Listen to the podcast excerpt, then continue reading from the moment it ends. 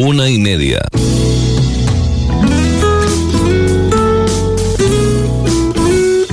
Radio Las Palmas FM. Canarias a las 13.30. Asunción Benítez. 13 horas 30 minutos arranca Canarias a las 13.30. El Ministerio de Trabajo ha acordado este viernes con comisiones obreras y UGT subir el salario mínimo interprofesional para 2024 un 5% desde los 1.080 euros mensuales por 14 pagas hasta los 1.134. Esta subida se aplicará con efectos retroactivos desde el 1 de enero de este año. Lo anunciaba el secretario de Estado, Joaquín Pérez Rey, al término de la reunión que se celebraba a primera hora de esta mañana con los agentes sociales para comunicar la decisión del gobierno sobre el salario mínimo interprofesional tras las conversaciones mantenidas con ellos desde el pasado mes de diciembre.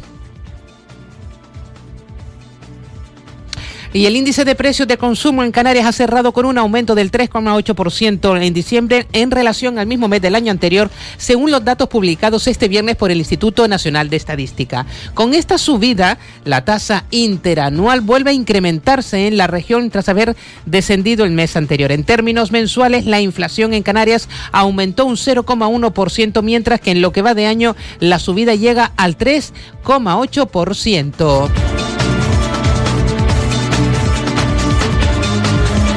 Y el incendio de la planta de compostaje del Parque La Reina en Arona, Tenerife, sigue activo. El fuego se iniciaba este pasado martes a primera hora de la tarde, originando una gran columna de humo visible desde varios puntos del sur de la isla. Durante la noche, hasta 15 dotaciones de bomberos han trabajado en la zona, realizando labores de extinción y centrando sus esfuerzos en evitar el mismo saliera del perímetro del recinto. La presencia de material orgánico favorece el avance de las llamas.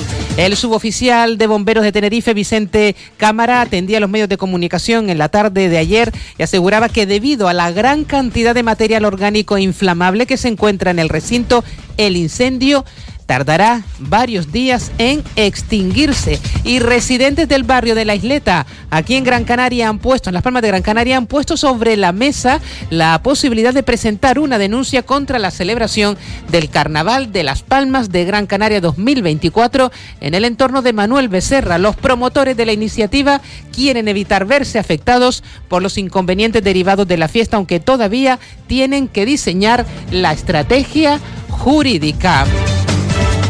Este y otros asuntos los abordaremos rápidamente en Canarias a las 13.30, tras una pausa publicitaria.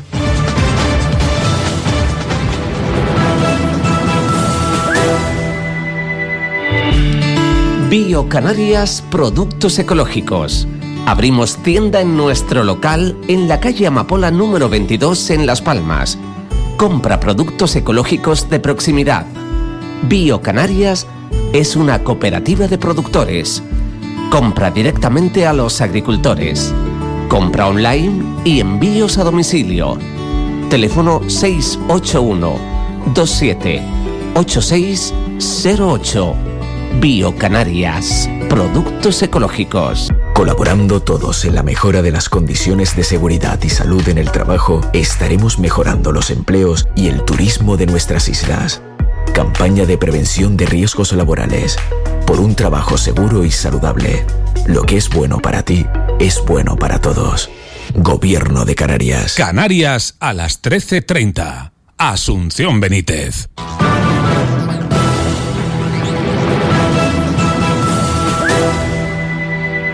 Gobierno y sindicatos acuerdan subir el salario mínimo interprofesional de 2024 un 5% hasta los 1.134 euros. Lo anunciaba el secretario de Estado, de, eh, el secretario de Estado de Trabajo, Joaquín Pérez Rey, al término de la reunión que se celebraba a primera hora de esta mañana con los agentes sociales, comunicándoles la decisión del Gobierno sobre el salario mínimo interprofesional tras las conversaciones mantenidas con ellos desde el pasado mes. Las organizaciones empresariales, CEO y CEPIME, no se han sumado al acuerdo, alegando que no se han atendido sus demandas de indexar el salario a los contratos públicos y establecer bonificaciones para el sector del campo. Y bueno, me complace en este momento anunciarles que el Gobierno acaba de llegar a un acuerdo con las organizaciones sindicales para elevar el salario mínimo interprofesional con efectos desde 1 de enero de 2024 en el 5%.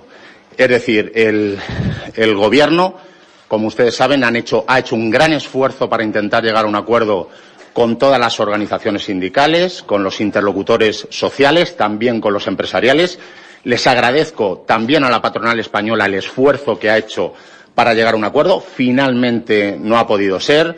Como saben, nosotros estábamos dispuestos a manejar con flexibilidad una subida que permitiera incorporar a las organizaciones patronales. Lo hemos intentado hasta este último momento. Nos hemos dejado la piel, como siempre hacemos, para que el diálogo social sea la marca del Ministerio de Trabajo y Economía Social. No lo hemos logrado, pero hemos alcanzado con las organizaciones sindicales el eh, acuerdo de subir el salario mínimo interprofesional en un 5%. Esto supone elevar desde los 1.080 euros actuales a 1.134 euros al mes en 14 pagas. Supone una subida de 54 euros al mes.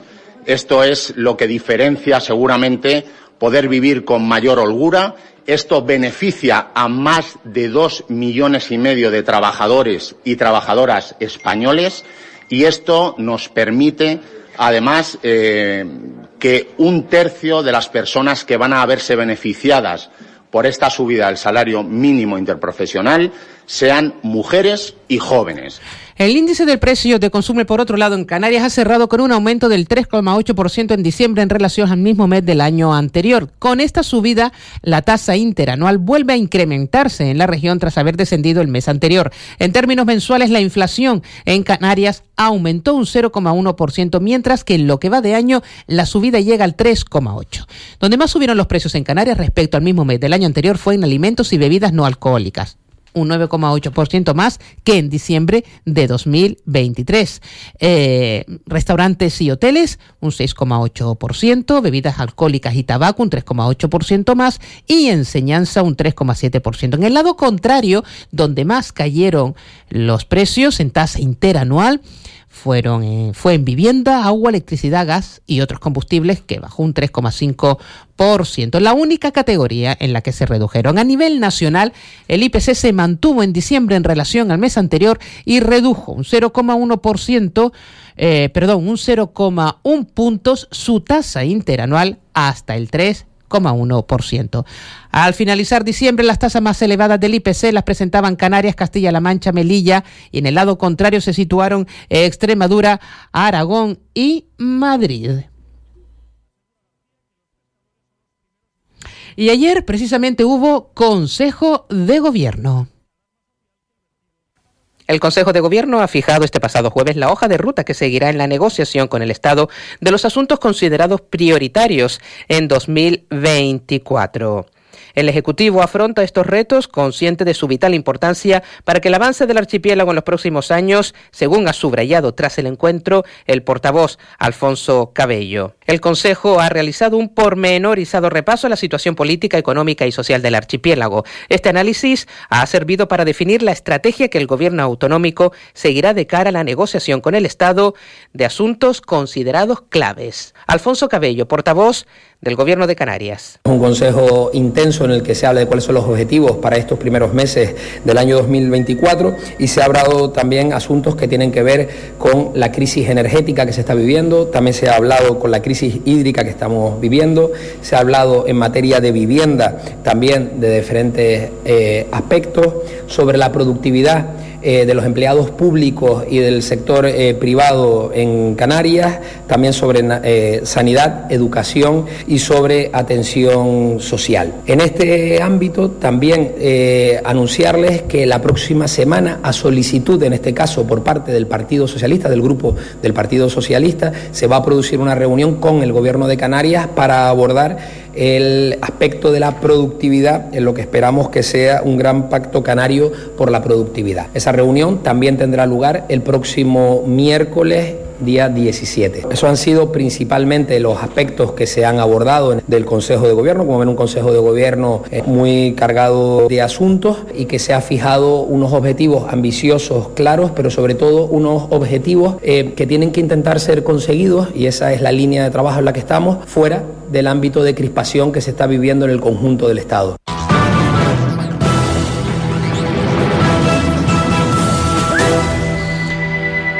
13 horas 40 minutos. El presidente de Canarias, Fernando Clavijo, ha visto el anuncio de la creación de una comisión interministerial de migraciones presidida por el ministro de Política Territorial, Ángel Víctor Torres, como el mando único que las islas venían reclamando. Ha mostrado su satisfacción por el hecho de que sea un canario el que presida la comisión y más Ángel Víctor Torres, con el que tengo una magnífica relación personal, la ha comentado. Respecto a lo que Canarias va a pedir, Clavijo insistió en la modificación legislativa para los menores no acompañados, más de 4.500 en el archipiélago. Era exactamente lo que veníamos demandando y que el tiempo al final se ha evidenciado como algo necesario, máxime cuando estamos cerrando un 2023 con récord histórico de llegada de inmigrantes a nuestras costas y con récord tristemente de fallecidos, que se mueran 16 personas diarias intentando buscar un futuro mejor. Yo creo que por mucho que que, suceda no debemos normalizarlo como sociedad. Y agradezco a los medios que den cuenta de ello para que, para que la gente siga teniendo claro que hay un drama que está a 80 kilómetros de Canarias y que, y que la gente, mientras haya esa diferencia de riqueza, va a aspirar a, ser, a tener un futuro, insisto, mejor.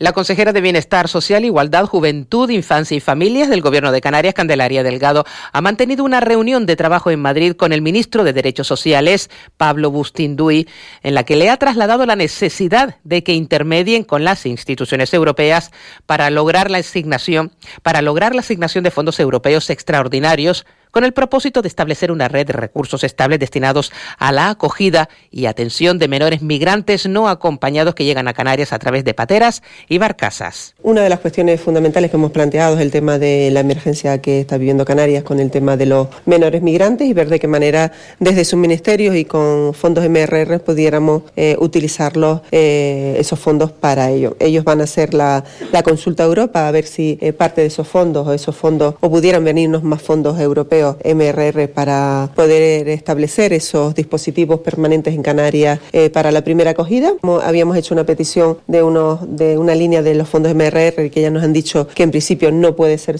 por esa línea eh, y que también nos, pues, nos aconsejan eh, que mañana en la reunión con, que también le vamos a plantear evidentemente, en la reunión con la ministra de Infancia y Juventud, planteáramos el tema de em, financiación extra. En la actualidad las islas albergan a un total de 4.500 menores no acompañados contando con 66 centros para atender sus necesidades. Se estima que para poner en marcha cinco nuevos centros se requerirá una inversión mínima de 16 millones de euros. Y la diputada de Coalición Canaria, Cristina Valido, ha presentado una pregunta al ministro de Política Territorial y Memoria Democrática, Ángel Víctor Torres, para conocer la posición del Gobierno sobre las consecuencias efectivas derivadas de la cesión de competencias en materia de inmigración a Cataluña.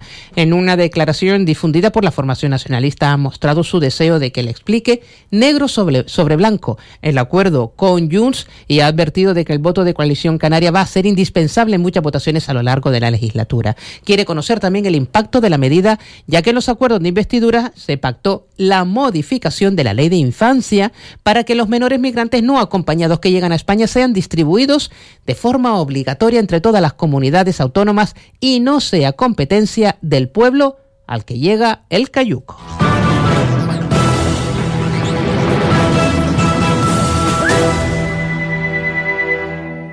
La Universidad de Las Palmas de Gran Canaria ha señalado que los pellets de plástico procedentes de uno de los contenedores perdidos por el buque Taconao el pasado 8 de diciembre a 40 millas náuticas de la costa portuguesa y a unos 20 kilómetros de la frontera con Galicia llegasen a Canarias sería dentro de aproximadamente un año. La valoración la han realizado expertos del grupo de Oceanografía Física y Geofísica Aplicada, también adscritos a Ecoagua. Los peles no son una excepción y no es raro encontrar este tipo de residuos plásticos en la arena de las playas o depositados entre las rocas. Alicia Herrera, investigadora del grupo EOMAR, adscrito a Ecoaqua. Haciendo estudios desde 2015 y hemos encontrado de microplásticos eh, con grandes cantidades que llegan a la costa y entre ellos pellets que, que en algunas ocasiones como como pudo ser en algunos muestreos en Famara, son más del 40% de la muestra. Entonces los pellets ya estaban en, en, las Islas Canarias desde hace mucho tiempo. Pero estos pellets no son los mismos que, que los del vertido en Galicia, eh, porque estos van a tardar en llegar a las Islas Canarias por la dinámica de las corrientes marinas.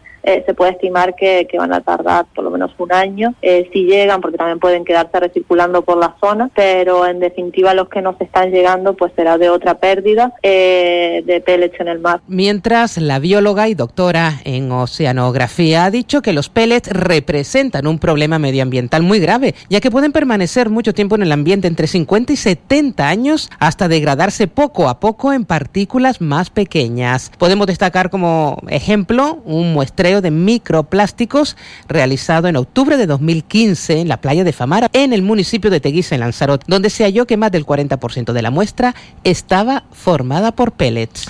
13 horas 45 minutos. La Comisión General de Cabildos, con la ausencia de Gran Canaria, han avalado proseguir con la tramitación parlamentaria del decreto urbanístico de reconstrucción de La Palma tras la erupción volcánica en Cumbre Vieja. El viceconsejero de Reconstrucción de La Palma, Pedro Afonso, ha apuntado que este decreto da respuesta a la voluntad de los afectados de recuperar lo perdido por la erupción con el fin de favorecer el retorno de la población y evitar el desarraigo en el Valle de Aridane. Ha indicado que el decreto se circunscribe a los tres municipios afectados, El Paso, Tazacorte y los Llanos de Aridane. Reconoce los derechos de los afectados y también el de los herederos. Simplifica la burocracia para otorgar licencias y crea un consejo social con participación de los afectados. Ha comentado que se garantiza la propiedad privada y se busca en la medida posible la recuperación de las zonas afectadas en un máximo de 534 hectáreas y dependiendo del espesor de las coladas de lava, con la delimitación de tres zonas, verde, amarilla y roja.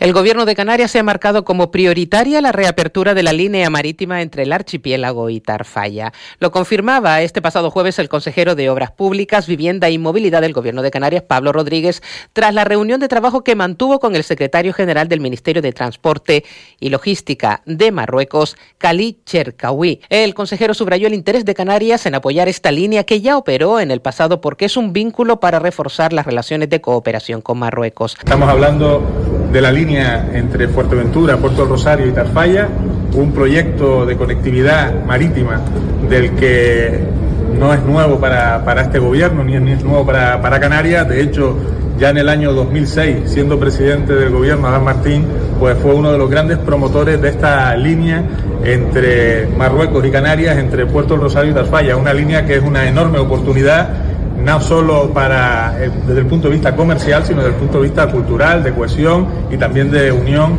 entre dos territorios muy próximos, muy cercanos, que desgraciadamente no tienen desde hace muchos años esa conectividad marítima tan necesaria y tan demandada. Estamos hablando, insisto, de una demanda histórica, de algo que funcionó durante un poco, muy poco tiempo que resultó ser una experiencia positiva en términos generales, pero que ha sido demandado durante todos estos años.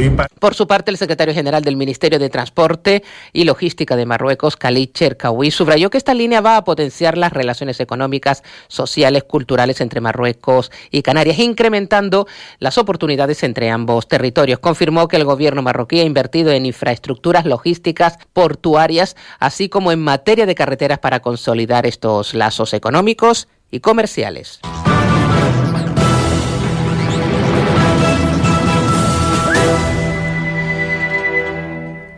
Residentes del barrio de la Isleta han puesto sobre la mesa la posibilidad de presentar una denuncia contra la celebración del Carnaval de las Palmas de Gran Canaria 2024 en el entorno de Manuel Becerra. Los promotores de la iniciativa quieren evitar verse afectados por los inconvenientes derivados de la fiesta, aunque todavía tienen que diseñar la estrategia jurídica. El camino lo tienen marcado. Las personas interesadas en evitar la celebración de los carnavales en la zona del puerto tratan de tomar el testigo de los residentes del entorno del Parque Blanco, en el entorno de Santa Catarina y de los de Vegueta, que en su momento denunciaron los daños que la celebración del carnaval en la vía pública causaba a sus derechos fundamentales. Los primeros consiguieron la prohibición de los bogollones nocturnos y los segundos la condena del carnaval de día. Este año 2024, ante la imposibilidad de celebrar el carnaval de las Palmas de Gran Canaria en Santa Catalina, como consecuencia de la obra de la Metro Guagua, la organización de la fiesta decidió llevar el escenario y los actos principales a la parcela que está en la entrada del puerto, cuyo acondicionamiento va a costar 1,2 millones de euros. Dulce María Facundo hablaba precisamente con algunos de los vecinos reunidos en esta jornada. Lo escuchamos.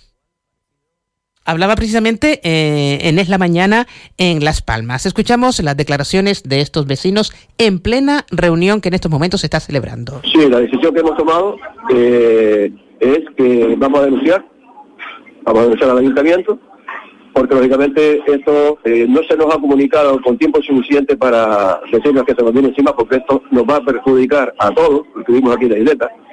Esto es un bloqueo total, porque esto es como si fuera un embudo, y lógicamente eh, vamos a tener muchísimos problemas. ¿no? Aparte, eh, la gana del carnaval se va a celebrar cerca, pegado a unos depósitos de combustible que están en el muelle, y eso también es otro agravante de que puede suceder cualquier cosa ahí, cualquier accidente, cualquier eh, mala intención, puede haber muchísimos problemas para todos. Ruido, suciedad, eh, pelea a la puerta de los mismos vecinos y eso no se puede tolerar. A tomar esta decisión. Juan José, se había hablado eh, en, en, algunos comentarios también de tertulia y en el programa, eh, se había comentado que a lo mejor podían ofrecerles alguna noche, algún alojamiento en algún punto u otro, como se le ofreció eh, en su momento a vecinos de la zona del Parque Santa Catalina, Parque Blanco. ¿Ustedes estarían dispuestos a esa alternativa? Eh, no, la alternativa que queremos, nadie se quiere marchar de, la casa a otro sitio, sino eh, lo que hay que hacer es que eh, yo, quiero estar en mi casa, los demás vecinos quieren estar en su casa, y no tenemos por qué marcharnos a otro sitio para que se celebre el carnaval, y los demás se divierten, nosotros pues no. Y lo que queremos es estar en, en nuestras casas y bueno, que ellos hagan un sitio fijo, determinado, todos los años para que no moleste a ningún vecino y así no tendrá denuncias de ningún tipo. Ya han sufrido denuncias que los vecinos han ganado y nosotros vamos a denunciar también para ganar esto. Y como tal, están dispuestos a dar ya este, este paso. Y y claro, no quieren alternativas ninguna, sino que no se celebren los actos de carnaval. Ustedes estuvieron invitados también a la reunión cuando vino la concejala, la señora Medina, a explicar cómo se iban a celebrar los eventos, dónde iba a estar cada uno de los escenarios y dónde se celebraban eh, los actos con orquestas y demás.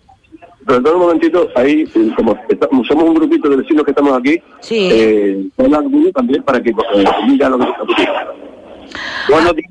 Hola, buenos días. ¿Con quién hablo?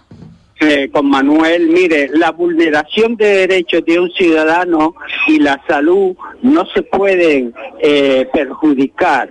Nosotros pagamos nuestros impuestos con nuestros impuestos de dinero público, se hacen cosas ilegales que va en contra del ciudadano y de la vecindad. Eh, comprende, no se ha respetado, hay una jurisprudencia, no se ha respetado la ley, ni los derechos al descanso, ni los derechos al ruido, ni a los decibelios. Entonces, eso es una defensa que nosotros queremos ¿eh? que se nos aplique mediante ley, porque mediante la burocracia del ayuntamiento lo que hace es perjudicarnos con nuestro dinero. Eso no es legal no es humano, no se respeta al ciudadano, al vecindario. Pues por lo tanto vamos a tomar las medidas necesarias para que eso se cumpla.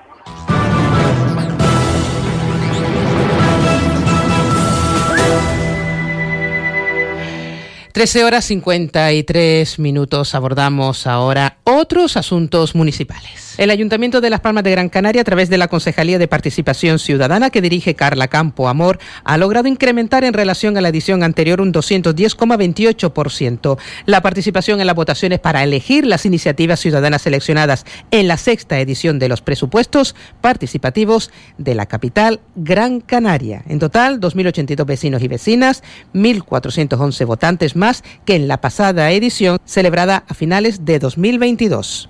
Los presupuestos participativos del año 2023 de Las Palmas de Gran Canaria han tenido un importante incremento a la hora de presentar propuestas, así como también un significativo aumento de la participación vecinal a la hora de elegir esos proyectos que quieren que se desarrollen en nuestra ciudad.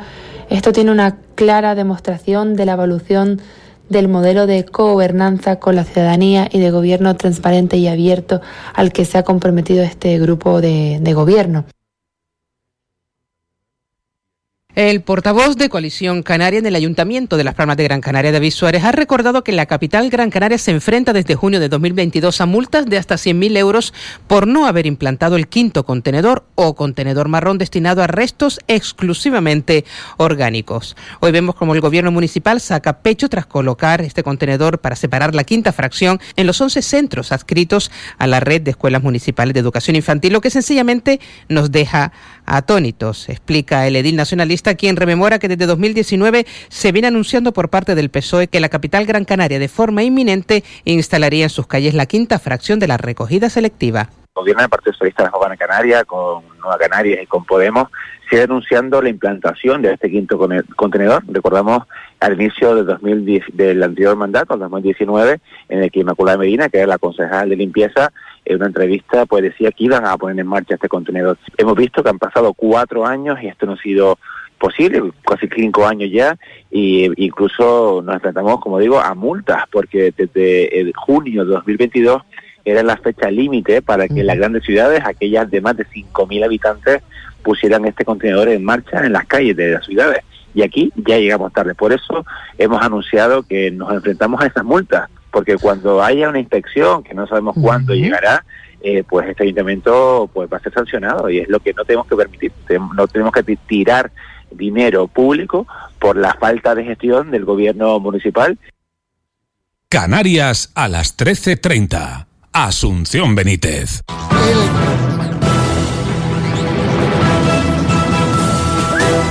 Gran regalo para comenzar con buen pie el año 2024. 12 días para disfrutar del paisaje de Estambul en Turquía, Qatar, Dubai, Abu Dhabi, Bahrein, Sir Bani Yas, Doha. Recuerden del 8 al 19 de febrero, gran circuito con motivo del Día de los Enamorados con crucero incluido por Emiratos Árabes. Para más información en viajes Alta Tours, calle Menéndez y Pelayo número 16, trasera del Mercado Central. Teléfono 928 2666 96 o 928 22 54 54. Véngase con nosotros.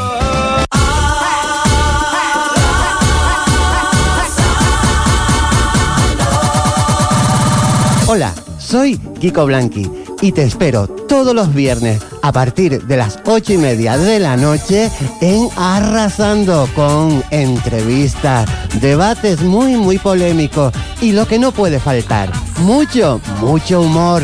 Recuerda, Arrasando todos los viernes a partir de las ocho y media de la noche en Radio Las Palmas.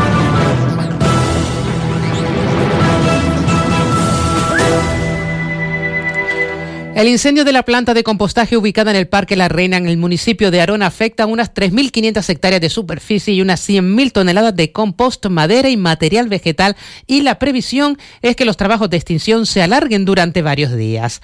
Así lo ha expuesto este viernes a los medios Florencio López, oficial de bombero de Tenerife, quien ha detallado las características del operativo junto a la presidenta del Cabildo, Rosa Dávila, y la alcaldesa de Arona, Fátima Lemes.